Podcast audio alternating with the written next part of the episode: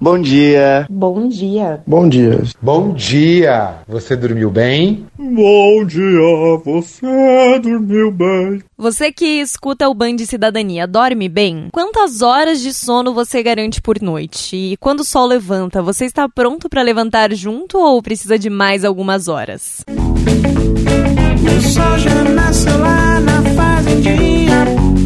Eu sou Larissa Biscaia e este episódio fala sobre hábitos de higiene do sono. Nossa convidada é a médica e pesquisadora do Instituto do Sono, Helena Rachu.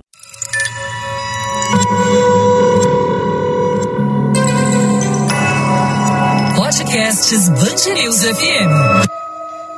Doutora, vamos começar pelo cenário. O brasileiro dorme bem? O Instituto do Sono identifica algum problema principal? O que a gente tem observado aí na literatura, né, de forma crescente, é um aumento gradativo das queixas de insônia e outros problemas de sono no decorrer das décadas. Então, a gente tem feito pesquisas a cada década sobre como está o sono né, da população. A gente tem um estudo específico que chama epidemiológico do sono, chama EPSONO, que a gente faz um, um, a cada década, mais ou menos, e a gente tem observado assim um aumento crescente das queixas de sono. Então, quais são as mais prevalentes? Insônia é muito prevalente. 30 a 60% das pessoas têm queixas de insônia. Varia com a faixa etária, varia se é mulher, varia se está na menopausa, tudo isso são fatores que, que são é, impactantes, né? Uh, o aumento também crescente das, do, do problema de, de, sono que se chama apneia obstrutiva do sono, que é um distúrbio específico em que a pessoa para de respirar durante a noite, né? Então ela tem paradas respiratórias, isso leva a uma, diversas intercorrências. Então, essas são as duas patologias mais frequentes. A gente tem diversos, diversos problemas de sono, mas esses dois são os mais frequentes e os dois têm crescido uh, de forma exponencial, vamos dizer assim. Por que, que a insônia cresceu tanto, né? Especialmente agora na pandemia, também a gente teve muito problema de insônia. Então a gente teve uma, um aumento da insônia e um aumento da apneia. A apneia está muito relacionada ao aumento da, do peso, a gente também teve um aumento importante aí de obesidade e sobrepeso nesse período. Você comentou desse impacto da pandemia nos problemas de sono. A gente pode apontar algumas causas para insônia? A insônia é multifatorial, né? Então, a gente fala que tem os fatores predisponentes, os precipitantes e os perpetuantes. Então, por exemplo, você tem uma genética mais favorável a ter insônia, né? Você tem uma predisposição, aquelas pessoas que falam que já tem um sono leve. O sono já é mais, vamos dizer, frágil, né? Aí você tem fatores precipitantes, por exemplo, uma pandemia, por exemplo, uma perda de emprego, enfim, alguma coisa que precipita, aí você tem insônia. E tem fatores perpetuantes, que são os maus hábitos, também assim, o um medo de que não vai conseguir dormir, então são coisas que vão alimentando e mantendo aí a insônia. Para a gente ter insônia, a gente tem que ter esses fatores. Com a pandemia, o que, que aconteceu? A pandemia foi um, uma surpresa para todos nós, né? Do dia para a noite ficamos todos presos em casa e tudo mudou, ninguém sabia o que ia acontecer, então são diversos fatores que influenciaram o sono. Primeiro, o medo.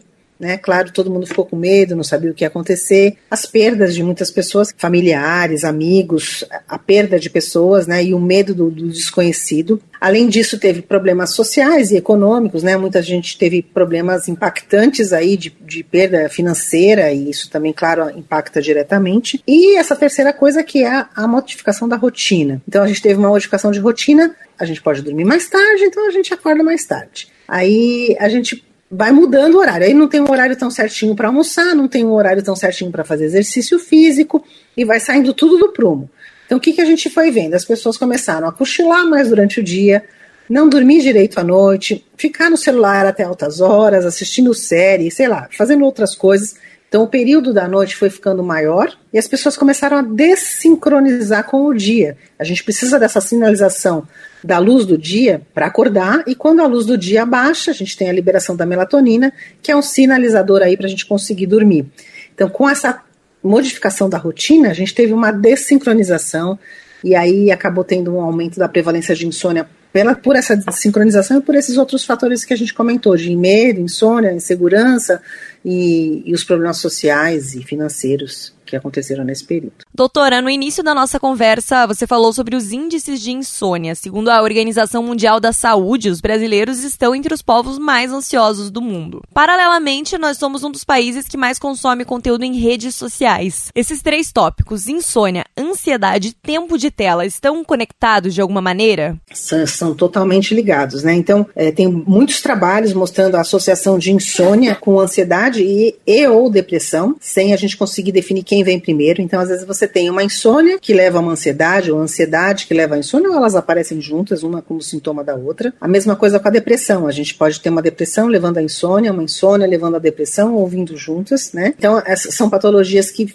cursam juntas ou como sintoma uma da outra. E a questão do, dessa, dessa prática aí de redes sociais, internet e estimulação pelas telinhas e, e, tudo mais, isso é uma coisa crescente, realmente a gente vê quase um, um vício, né? A gente fica o tempo inteiro, a gente pode esquecer tudo, mas não esquece a, a nossa, a nossa telinha.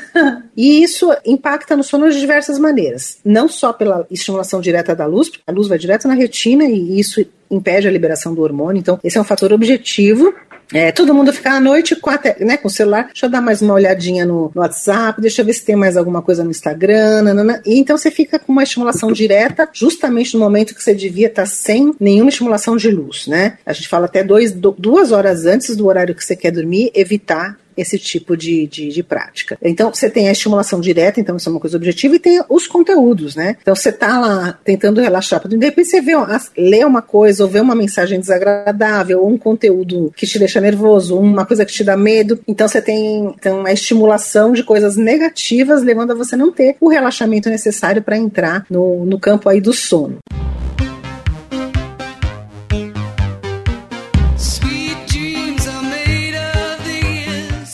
Existe um conjunto de práticas que é conhecido como higiene do sono. O que, que é essa limpeza? Como é que a gente pode garantir um sono de qualidade? Essas dicas de higiene do sono são dicas para dormir melhor. Todos nós devemos fazer esse tipo de coisa para ter uma qualidade de sono melhor. E se a gente faz essas, essas coisas que nós vamos comentar agora, e mesmo assim a gente continua tendo dificuldade para dormir, não é para ficar levando isso adiante. Acho que tem que procurar a ajuda de um profissional para talvez ver se não há necessidade de uma coisa adicional. Quais são as dicas para dormir melhor?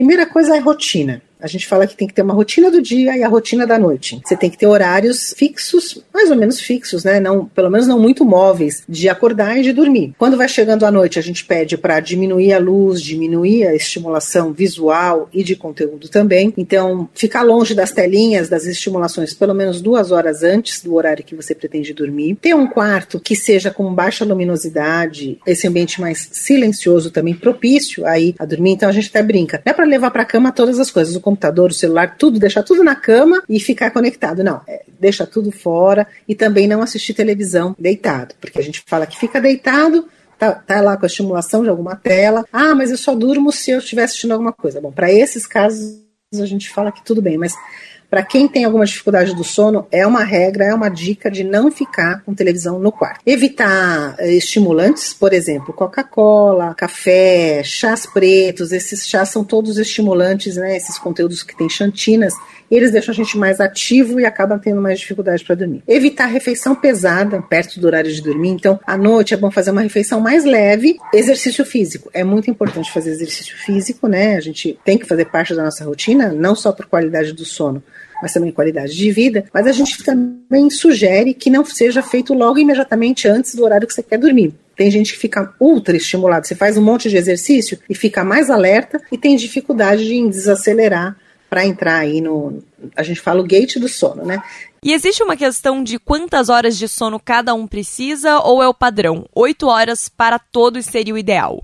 A média de sono média de horas de sono é entre 7 e 8 horas. Isso é uma média, tá? Não é necessariamente a gente precisa dormir 7 ou 8 horas. Tem pessoas que a gente chama de curtos dormidores. São aqueles que dormem 5, 6 horas e estão prontos para o dia seguinte. Eu, eu, eu, costumo comparar o sono que nem bateria de celular. Tudo é celular, até o sono a gente compara. A gente coloca o celular para carregar, tem, né, quando carrega, você acorda, você está com 100% de energia igual um celular 100% carregado, e você dormiu 5 horas e se sente nessa situação, significa que você precisa dormir menos, né? Então eu sempre falo para as pessoas, quando você acorda, se você fosse se comparar com o celular, você está com 100% da energia, é aí que você fala, bom, então esse tanto de horas é o necessário para mim. Uh, e tem os longos dormidores, aqueles que precisam dormir 10 horas, 11 horas. Então, se eles dormem 8 horas, eles estão em déficit, estão em débito de sono. Realmente não estão prontos para o dia seguinte. Então, em média, 7 a 8 horas. Tem essas variações de normalidade dos curtos dormidores, os longos dormidores. Ah, nós também temos as pessoas matutinas extremas e as vespertinas extremas, que são aqueles que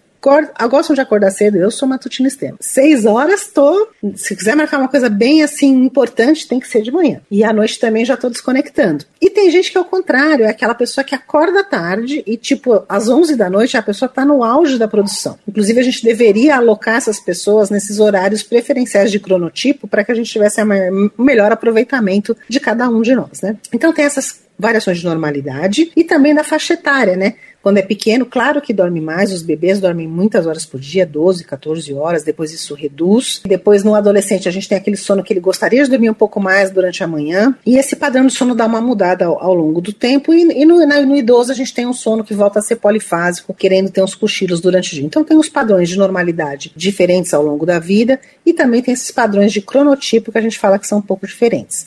O ideal, sabe, Larissa, é a pessoa ver assim, quantas horas ela precisa dormir. É importante a pessoa entender quantas horas ela precisa. E como que ela faz isso? Eu falo para fazer isso assim, ou no fim de semana, ou nas férias. Tenta ir dormir e acordar sem é, despertador e acordar bem. Fala, ah, dormir, então eu dormi das 10 às 6, ah tá, então eu tenho necessidade de 8 horas. As pessoas, em geral, nem sabem quantas horas elas precisam. Por quê? Porque elas têm tantas atividades que elas deixam o sono. Eu tenho tempo para dormir lá da meia-noite às seis. É isso que eu tenho e é isso que eu. Mas a gente, na verdade, deveria priorizar o horário de sono porque ele é extremamente importante para nossa vida e ver qual é a necessidade do sono e deixar reservado lá esse tempo para você dormir. Bonjour! Bonjour!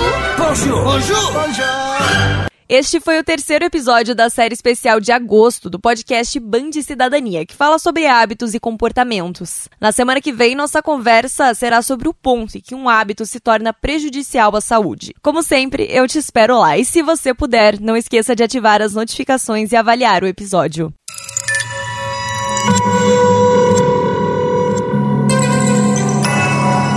Podcasts News FM.